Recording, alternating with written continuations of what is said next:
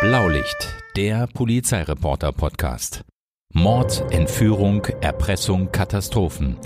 André Zandfakili erinnert sich im Gespräch mit Matthias Iken an die spektakulärsten Einsätze als Polizeireporter in Hamburg. Hallo, moin moin und herzlich willkommen zu einer neuen Ausgabe unseres Blaulicht-Podcastes. Regelmäßige Zuhörer wissen, wer dann hier sitzt. Mein Name ist Matthias Iken und viel entscheidender mir gegenüber sitzt André Zandvakili, Polizeireporter, seit Ende der 80er Jahre und damit hat er einige, ja, hätte ich fast gesagt, Leichen die Elbe runtertreiben sehen. Auf jeden Fall hat er eng verfolgt, was in dieser Stadt passiert ist in den letzten Jahrzehnten und als wir im Vorgespräch dachten, welches Thema wir dringend mal ansprechen müssen, sagte er, die Hamburger Strategie, die Hamburger Linie. Ich kannte bis dato eigentlich nur die Hamburger Meile und vielleicht das Hamburger Modell. Lieber André, was ist denn die Hamburger Linie?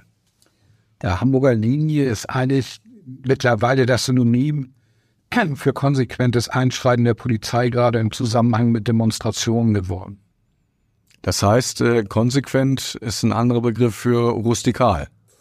Rustikal würde ich nicht sagen, aber man hält sich sehr eng an die Vorgaben, die für alle gelten.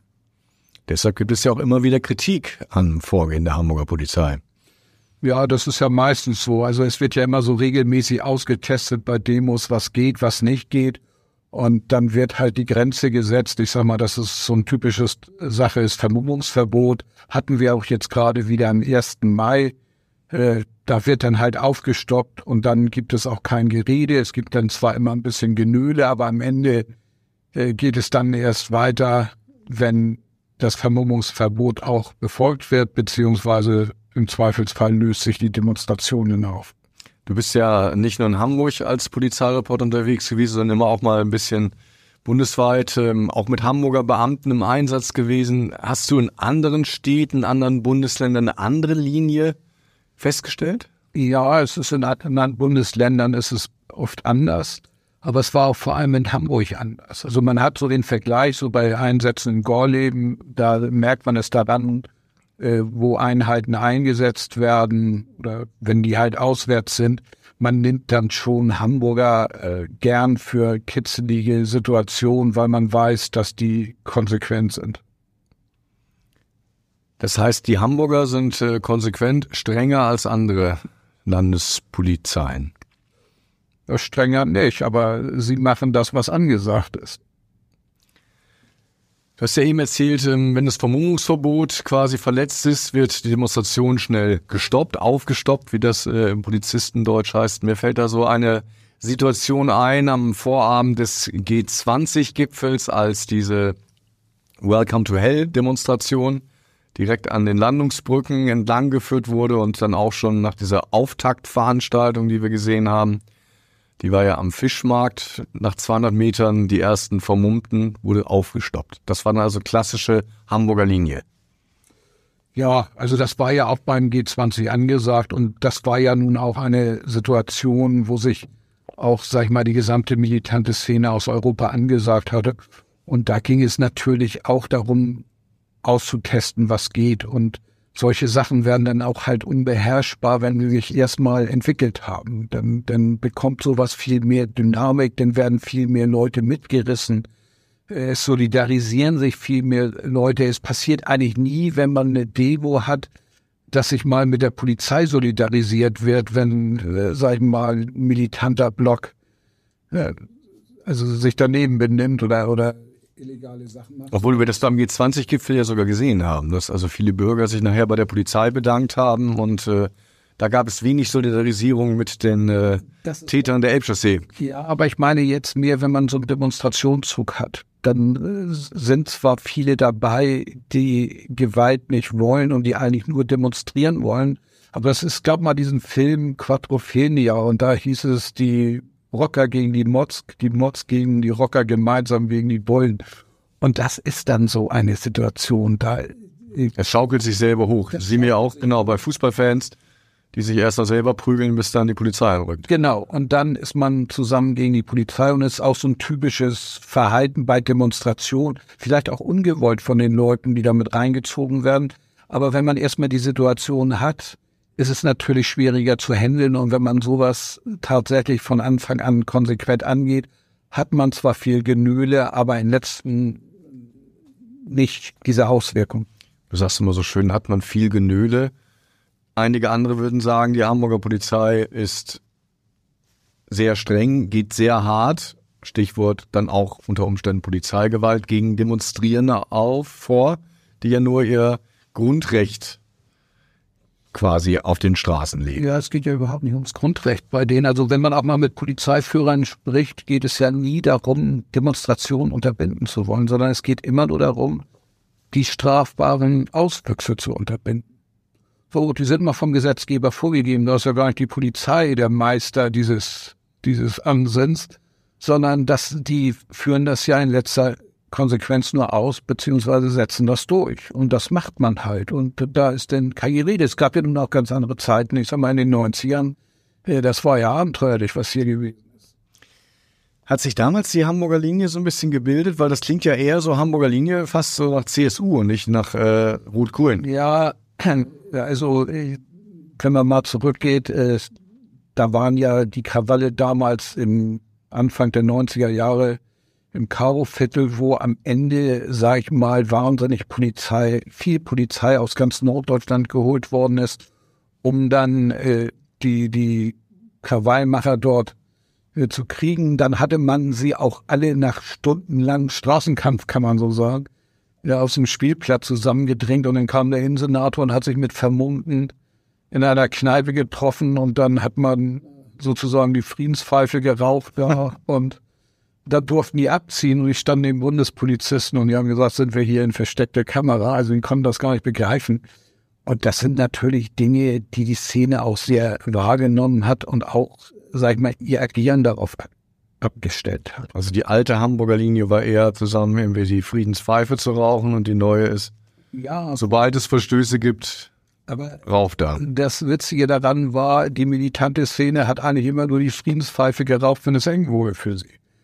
So, und das sind natürlich solche Dinge, oder? Ich war damals äh, Gaustraße, Bauwagenplatz ist heute völlig unauffällig und überhaupt kein Problem. Das war auch am Anfang der Nullerjahre, als wir sowieso das Problem mit den Bauwagenplätzen hatten, oder? Ja, das war sogar noch etwas davor. Und da war ein Einsatz auf diesem Gelände und da haben die den Polizisten gesagt, ihr kommt hier rauf, aber nur ohne Waffen. da habe ich tatsächlich. Schaffen ohne Waffe. Ihre Dienstpistole abgegeben. Das wird heute keinem einfallen. Also ein völlig absurder Gedanke, äh, sowas zu machen. Äh, das gibt ja viele, viele äh, Dinge in diese Richtung, äh, wo dann immer mal Kritik wird. Ich sag mal Moscheen. Ne? Die, die Frage, geht man in Einsatzstiefeln in eine Moschee, wenn ein Einsatz ist? Ja, das machen die. Auch wenn das natürlich nicht gern gesehen ist, aber da würde auch ein Polizeihund reingehen und, und nach Sprengstoff suchen im Zweifelsfall. Also da gibt es überhaupt kein Vertun mehr. Solche Sachen werden halt konsequent durchgezogen. Weil du eben äh, auch diese Szene geschildert hast, als Hartmut Wrocklage damals SPD-Innensenator mit den äh, quasi Vermummten verhandelt hat. Sein Nachfolger war Olaf Scholz. Den kennen wir heute als Bundeskanzler. Hat er damals die Hamburger Linie schon so also nicht die festgesehen. War natürlich ein Umschwung und man muss sich vorstellen, damals war ja das Thema innere Sicherheit, das war ja das beherrschende Thema der Stadt. Genau, 2001 Bürgerschaftswahl. Anfang 2001 merkte auch Rot-Grün, dass ihnen die Fälle davon schwimmen und und ich sag mal. Dann kam der Wechsel im Innenressort. Ja, Angstfressen global. Und man hat dann eigentlich alles über Bord geworfen. Und ich werde nie vergessen, es war in St. Georg in einer Schule, in einer Aula, eine Pressekonferenz und da saßen dann mehrere hochgestellte Senatorinnen der SPD und Olaf Scholz. Und dann wurde erzählt, was man alles anders machen kann oder will und wird. Und ich bin dann rausgegangen, aber nach, oben geguckt und habe gesagt, na, wenigstens noch dieselbe Sonne am Himmel, weil es wurde ja alles über den Haufen geschmissen. Damals war so ein Riesenthema Brechmittel. Und äh, das wurde ja vorher als Folter und geht gar nicht und kann man nicht machen. Auf einmal ging's. Aber der Grund war nicht, dass man Sinneswandel hatte, sondern dass man Angst hatte, die Wahl zu verlieren. Ist ja später vom obersten europäischen Gericht auch als Menschenrechtsverletzung quasi kassiert worden. Ja, stimmt, das ist kassiert worden. Also das sind, aber es war zu dem Zeitpunkt halt ein opportunes Mittel. So, und man hat es dann einfach unter dem Aspekt, wir verlieren die Wahl, hat es dann einfach durchgezogen. Du hast auch so eine schöne Streichholzschachtel mit Hamburger Brechmittel, oder? Ja, das, das hat damals, äh, ich, ich weiß gar nicht mehr, wie Partei. Regenbogen, oder? Regenbogen oder sowas, die hatten so eine Streichholzschachtel und da haben die so ein, da stand drauf Hamburger Brechmittel und wenn man die Streichholzschachtel aufgemacht hat, hat war ein Bild von Olaf Scholz da drin, was ich gemacht hatte. Das haben die einfach geklaut. Ja, weißt du, da hat er eine Copyright-Rechte. Ja, das hätte man machen können, ja. aber da Bild nicht so pingelig. Nochmal ähm, zurück, das ist ja ganz spannend, da diesen, diesen Schwenk 2001, man muss ja sagen, am Ende kam er zu spät, weil die Schill-Partei hat dann ja 19,4 Prozent bei der Wahl 2001 gewonnen. Aber die SPD ist dann dieser Hamburger Linie eigentlich treu geblieben, oder? Seitdem? Ja, also man also, hat schon, schon äh, festgestellt, dass das der bessere Weg ist und auch gar nicht erst solche Probleme mit sich bringt. Nun haben sich auch viele Dinge verändert. Also man muss wirklich sagen, heute sind die Demonstrationen im Vergleich zu damals im Schatten ihrer selbst, die waren deutlich gewalttätiger. Da war deutlich mehr Lametta, wie man sagen würde. Die Kriminalität insgesamt war viel mehr als heute. Woran, aber vielleicht nochmal zu den Demonstrationen. Woran lag das? Hatte die linke Szene vor allen Dingen da irgendwie mehr Fähigkeit zu mobilisieren oder war das auch eine andere Klientel, die also gewalttätiger war oder? Also es, die Szene hat ja immer Schwierigkeiten für Themen so zu begeistern, dass man Leute auch wirklich auf die Straße mobilisiert. Da sind ja wenig Themen, die da wirklich sind. Ein paar träumen immer noch von Weltrevolution und laufen die ganze Zeit durch die Stadt, aber das ist ja nun nicht wirklich massentauglich. Damals waren viele Dinge massentauglich, man hat sich dran gerieben, aber es waren auch andere Gesetze. Also wenn früher ein schwarzer Block war, dann hatten die ein Seil darum gezogen, dann hatten die alle Helme auf und waren alle vermummt. Und das war okay. Und äh, das hat natürlich auch eine ganz andere, ein ganz anderes Selbstverständnis, ein viel militanteres Selbstverständnis mit sich gebracht. Und man hat sich wirklich, also so wie ich es in Erinnerung habe, fast jedes Wochenende hier in Hamburg irgendwo geprügelt auf irgendeiner Demo. Das ging immer mit Gewalt ab. Das waren dann solche Sachen, das war Eröffnung, äh, neue Flora, das waren ja... Da hat's ja richtig gekracht, ja. Die gingen um die Welt, das war ja ein, an, für dich an, an, war ja kaum zu überbieten, das Ganze noch. Also war für deutsche Verhältnisse schon atemberaubend, was da Wobei hier nämlich auch, da haben wir sogar beide zusammen Dienst gemacht, damals noch für die Welt. Es gab da auch irgendwann einen 1. Mai, der von Rechtsextremisten so aus dem, äh, aus dem Bruder lief, oder am Stadtpark, als so ein Reifenlager brannte. Ja, also äh, Rechte sind ja, was das angeht, leichter zu handeln, weil sie sich bei Demonstrationen ja Lampf rumgeben. Äh, und äh, bei Wolf im Schafspelz, ja. Ja, ist Wolf im Schafspelz, ist so. Äh, die sehen das natürlich in Wirklichkeit anders. Und wenn dann tatsächlich Konfrontationen sind, wo die linke und rechte Szene aufeinander trägt, äh, dann geht das auf ab. Und das ist da auch passiert. Und da ist die Polizei ja zwischengestürmt und hat die noch gerade auseinandergekriegt, aber die hatten sich da schon richtig, richtig gegenseitig behagt. Und das war auch eine, das war eher eine überraschende Lage, ne? weil die meisten Lagen, wir sagen ja immer, dass äh, angekündigte Katastrophen ausfallen. Aber das war eine Lage am 1. Mai, mit der man nicht so richtig gerechnet hatte. Ne? Ja, gerechnet wohl schon, deswegen war ja auch viel Polizei da, aber äh, man ist nicht immer zur richtigen Zeit am richtigen Ort. Und das war halt da das Problem. Da ist einfach das passiert, was man ja auch, wenn zum Beispiel Fußballspiele sind und gegnerische Fans, was man, diese strikte Fantrennung. Das ist ja immer das Geheimnis. Das ist ja auch im politischen Sektor so. Das ist ja auch nicht anders. Und wenn das in die Hose geht, ja, dann wird Blut zu Lava zwischen den beiden Gruppen und dann geht das auch ziemlich schnell, ziemlich rund. Dieses Fußballthema ist ja vor allen Dingen Thema gewesen, was wir in den 80er Jahren hatten. Wenn man sich daran erinnert, da gab es ja sogar einen Toten bei Fanprügeleien zwischen Werder Bremen und dem HSV. Das ist dann ja um die Jahrtausendwende eher ruhig geworden. Da waren die Stadien so ein bisschen, also auch Familienausflugsziele. Inzwischen nehme ich so wahr, dass da wieder, also das Blut, wie du so schön sagst, schneller zu Laber wird. Ja, das trifft teilweise zu.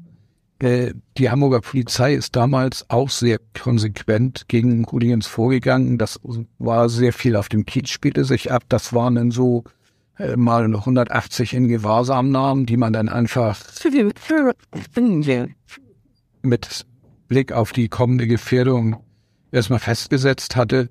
So, das ist dann mal abgeebbt, aber Fußball hat eigentlich immer das Potenzial. Heute sind diese, diese Hooligans, gerade was die Kategorie C, also die Gewaltsuchenden angeht, ist eigentlich so ein Außenvording, weil die eigentlich überhaupt nicht die Konfrontation mit der Polizei suchen und auch nicht mit dem normalen Bürger. Klingt ein bisschen beknackt, aber die wollen sie einfach nur schlagen. Und da suchen die einfach Gleichgesinnte. Vom anderen Verein. Vom anderen Verein. Aber die sind genauso drauf. Und äh, da tut man sich irgendwo am besten gar nicht am Steuern, sondern in der Lüneburger Heide gegenseitig weh.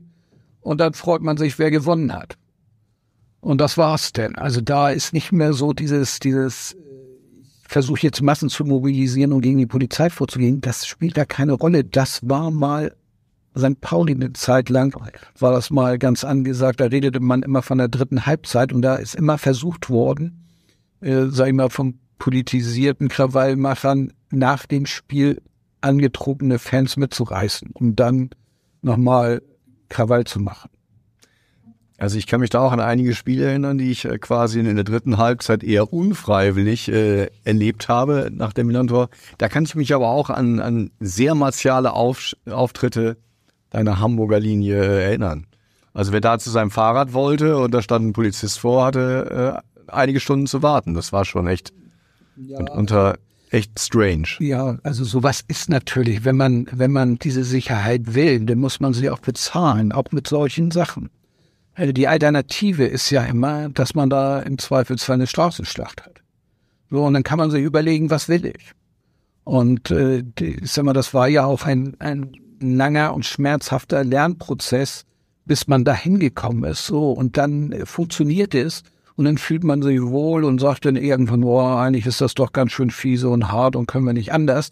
Wenn man das denn macht, wird man feststellen, das wird wieder aus dem Ruder laufen. Das sind einfach auch Leute, die man auch nicht einfach selektieren und nicht sofort erkennen kann, die solche Gelegenheiten nutzen, um politisch aus reiner Lust an Krawall oder Action nutzen, um die Auseinandersetzung zu suchen. Und das ist natürlich dann sehr, sehr schwierig. Und ich glaube, gerade für so einen Familienvater, der mit seinen Kindern zum Spiel geht, ist es deutlich besser, wenn er mit seinen Kindern mal ein paar Minuten warten muss oder eine Stunde auch mal, bevor er da verrupst und vermöbelt wird. Das ist wahr. Wobei insgesamt, glaube ich, kann ich mir schon vorstellen, du erzählst ja diese Situation der, der Beamten, die miterlebt haben, dass der Innensenator mal eben mit dem schwarzen Block irgendwie in Verhandlungen eintritt dass diese Phase der Demütigung, danach kam ja auch Schill, der also natürlich demonstrativ den Polizisten den Rücken gestärkt hat, gab es, glaube ich, auch so eine Phase, wo manche nicht vor Kraft laufen konnten. Polizisten? Mhm. Oh Gott, also äh, die, haben natürlich ein, ein stärkeres Selbstbewusstsein. Also das ist ja auch aufgebaut worden nachdem die SPD verloren hatte, Schell hatte dann diese blauen Uniformen eingef eingeführt. Da muss man sagen, hat er echt sogar recht gehabt. Ne? Also hat er nicht sogar gesagt, dass die, die alten grünen Uniformen nur an Polizeihasser entworfen haben kann? Ja, also der Geschmack ändert sich ja. Das wäre ja. ja. wahrscheinlich irgendwann wäre das mal totshit gewesen. Dann hat sich ja, das war ja genau. Es war so ein bisschen so aus wie so ein IC der 80er Jahre. Ja, ich habe mir auch mal eine Dauerwelle machen lassen, war auch ein bisschen nicht, aber ich fand mich damals auch wieder stehlig. Jetzt hätte ich gerne hier Bilder für unser Podcast. Aus heutiger Sicht würde ich sagen, war eine ziemlich blöde Idee. Äh, das ändert sich natürlich und äh, man ist dann nie danach gekommen und hat das mal angepasst und das ist dann gemacht worden. Und ich sag mal, dieses, es ist natürlich auch, es gibt diese alte Untersuchung, jemand, der einen Helm auf hat, fühlt sich mutiger oder ist mutiger als einer, der keinen auf hat. Äh, das wird natürlich auch auf Uniform, auf Ausrüstung und so weiter, wird sowas, denke ich, auch abfärben. Das ist ein kleiner Baustein im Selbstbewusstsein, das man hat. Aber in letzter Konsequenz nützt dir das auch nichts, wenn du unterlegen bist. Und die Strategie der Polizei und auch gerade der Hamburger Linie ist ja eng gekoppelt mit einem hohen Kräfteansatz. Also solche Dinge, dass man also in einer Unterzahl in der Form ist, dass man die Lage nicht beherrschen kann, das kommt eigentlich nicht mehr vor. Deswegen wirken Polizeieinsätze auch sehr groß, sehr martialisch, aber das ist halt ein Punkt von Nummer sicher. Und am Ende hat man dann weniger Krawall, als wenn man es anders machen würde, was in den Augen von dem einen oder anderen vielleicht besser aussehen und weniger martialisch aussehen. Aber man muss sagen, es haben auch wirklich äh, bis hin zu den Grünen eigentlich alle ihren Frieden gemacht mit dieser Hamburger Linie, oder? Ja, nun, äh, ich sag mal, es ist ja auch was anderes, ob ich in der Regierungsverantwortung bin oder ob ich Opposition Ja, ich hörte davon, ja. äh, dann, äh, wenn ich dann natürlich die Verantwortung für sowas trage und äh, dann stelle ich irgendwann fest, ja, anders wäre es schön, aber es geht nicht. Und äh, dann muss ich ja auf die Sachen zurückgreifen, die einfach funktionieren. Und da ist die Polizei einfach bei der Sicherheit für diese Stadt ein wichtiger Baustein. Und sie ist nur ein wichtiger Baustein, wenn sie auch funktioniert. Der 1. Mai, wir haben vorhin ja schon mal kurz drüber gesprochen, blieb ja gerade im Vergleich zu den früheren Walpurgisnächten echt ziemlich ruhig. Ist das auch ein Erfolg der, der Hamburger Linie oder hat sich da insgesamt, sage ich mal, das ähm, erlebnisorientierte Volk Richtung Leipzig und Berlin orientiert? Berlin war ja nun erstaunlicherweise auch, auch ruhig. Ruhig. Also ich muss ganz ehrlich sagen, ich war ein bisschen überrascht. Ich habe mir schon. Ich dachte, du wärst enttäuscht gewesen. Als Polizeireporter. Ja, aber ich sag mal so, sich die Nächte um die Ohren schlagen mit irgendwelchen Leuten, die sich prügeln wollen. Ich weiß es nicht. Ist nicht gerade so, wo man dann so richtig Lust hat. Vor 30 Jahren wäre da vielleicht anders gewesen, aber jetzt ist man da doch auch ein bisschen ruhiger geworden. Aber äh, ich habe schon gedacht, dass auch jetzt nicht bei den Demonstrationen selbst, weil die natürlich auch nach Hamburger Linie begleitet worden sind, sondern dass so im Nachklapp sowas wie Rache ist. Und es war ja auch ein Spruch oben in Stellingen, wo die, die äh, anarchistische linksautonome Szene so äh, sich versammelt hatte, nehmt eure Wut im Bauch mit. War so der Teamwork. Und das war ja eigentlich sowas wie eine Ansage, da guckt mal, wo eine Gelegenheit ist, um nochmal das eine oder andere aufzumischen. Und das ist ja eben nicht passiert. Und das ist natürlich schwierig zu beurteilen, warum die das nicht gemacht haben. Ich könnte es gar nicht sagen. Wenn es ein Ausfluss ist der nicht vorhandenen Gelegenheiten, dann war es ziemlich gute Arbeit der Polizei. Oder die sind einfach träger und nicht mehr so kampfeslustig. Man muss.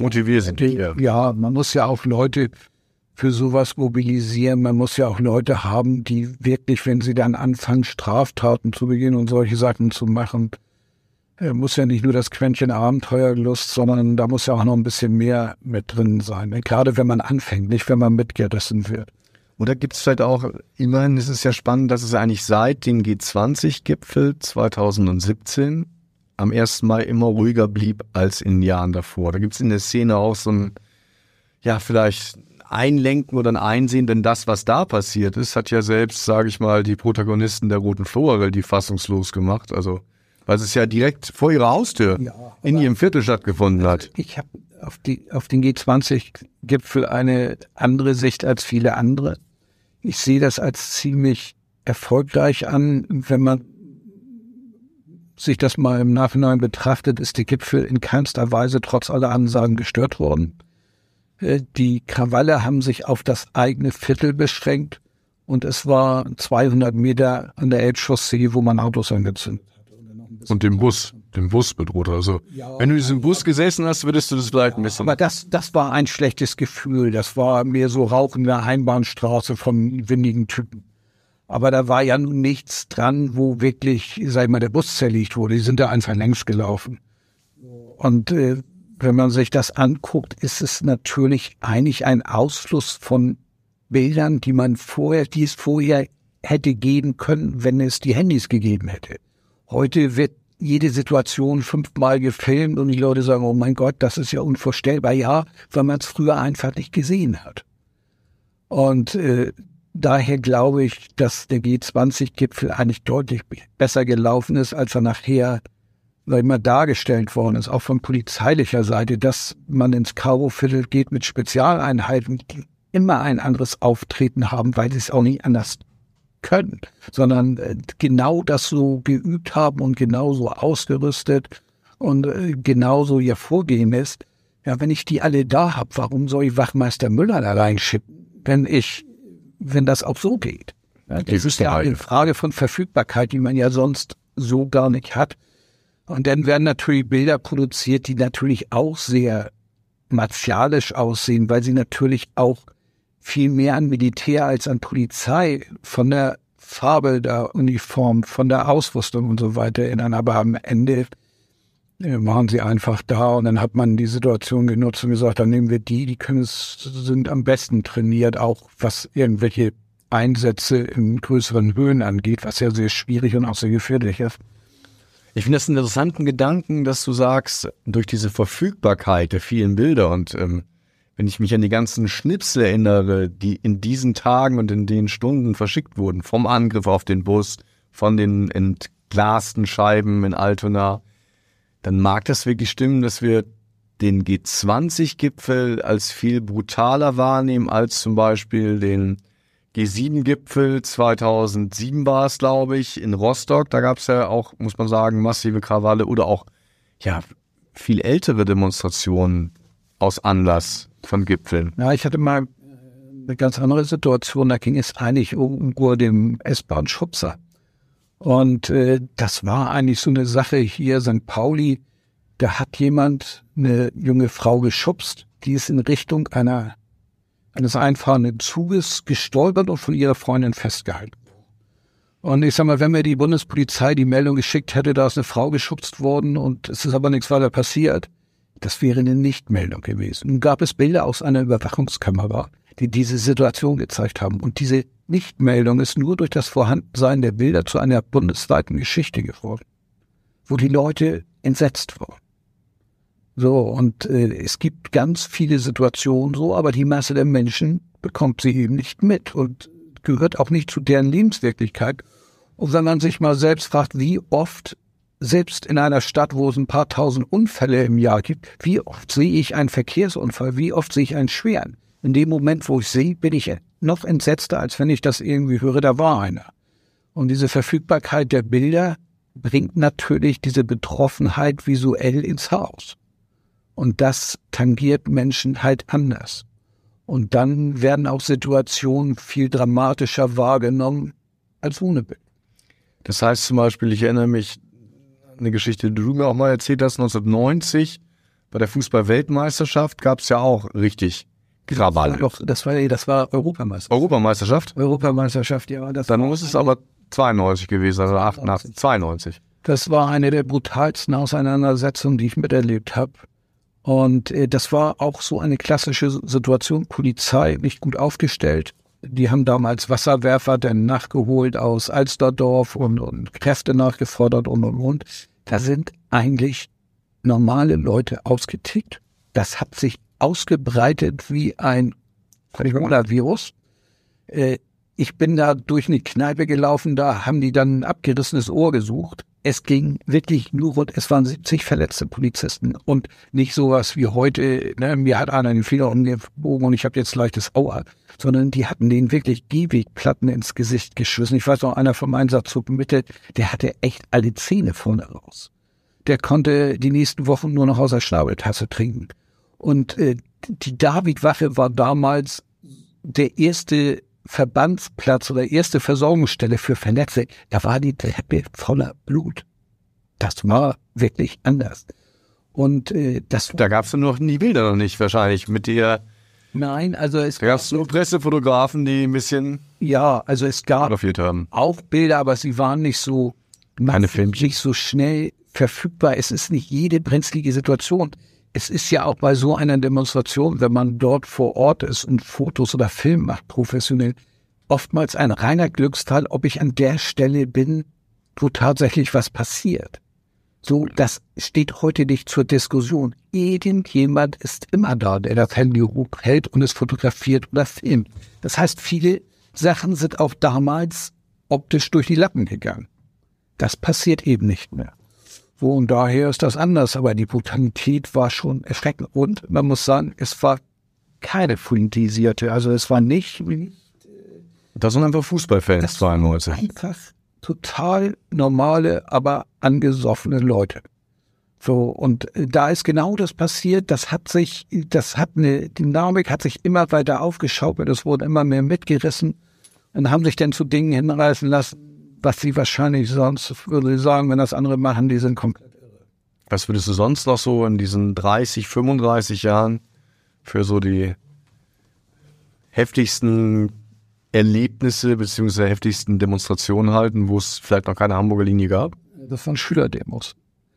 Und zwar Schülerdemos sind auch immer, wenn sie aus den Ruder laufen, extrem gewalttätig, weil für die jungen Leute, ich, ich glaube, die können nicht mal so richtig was dafür. Ist das eine Situation, wo man voll mit Adrenalin ist, keine Erfahrung hat, ein Wir-Gefühl, ein anderes Gerechtigkeitsgefühl und, und dann auch noch den dicken Max machen.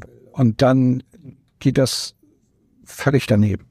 Und äh, natürlich reagiert Polizei dann mit auf sowas mit Gewalt soll sie auch, ist ja so vorgesehen, machen sie ja auch viele nicht klar, sondern die Polizei ist. Die ja, dürfen das ja. Die dürfen, die sollen das. Die werden sogar mit viel Steuergeld dafür ausgerüstet, dass sie das besonders effektiv können.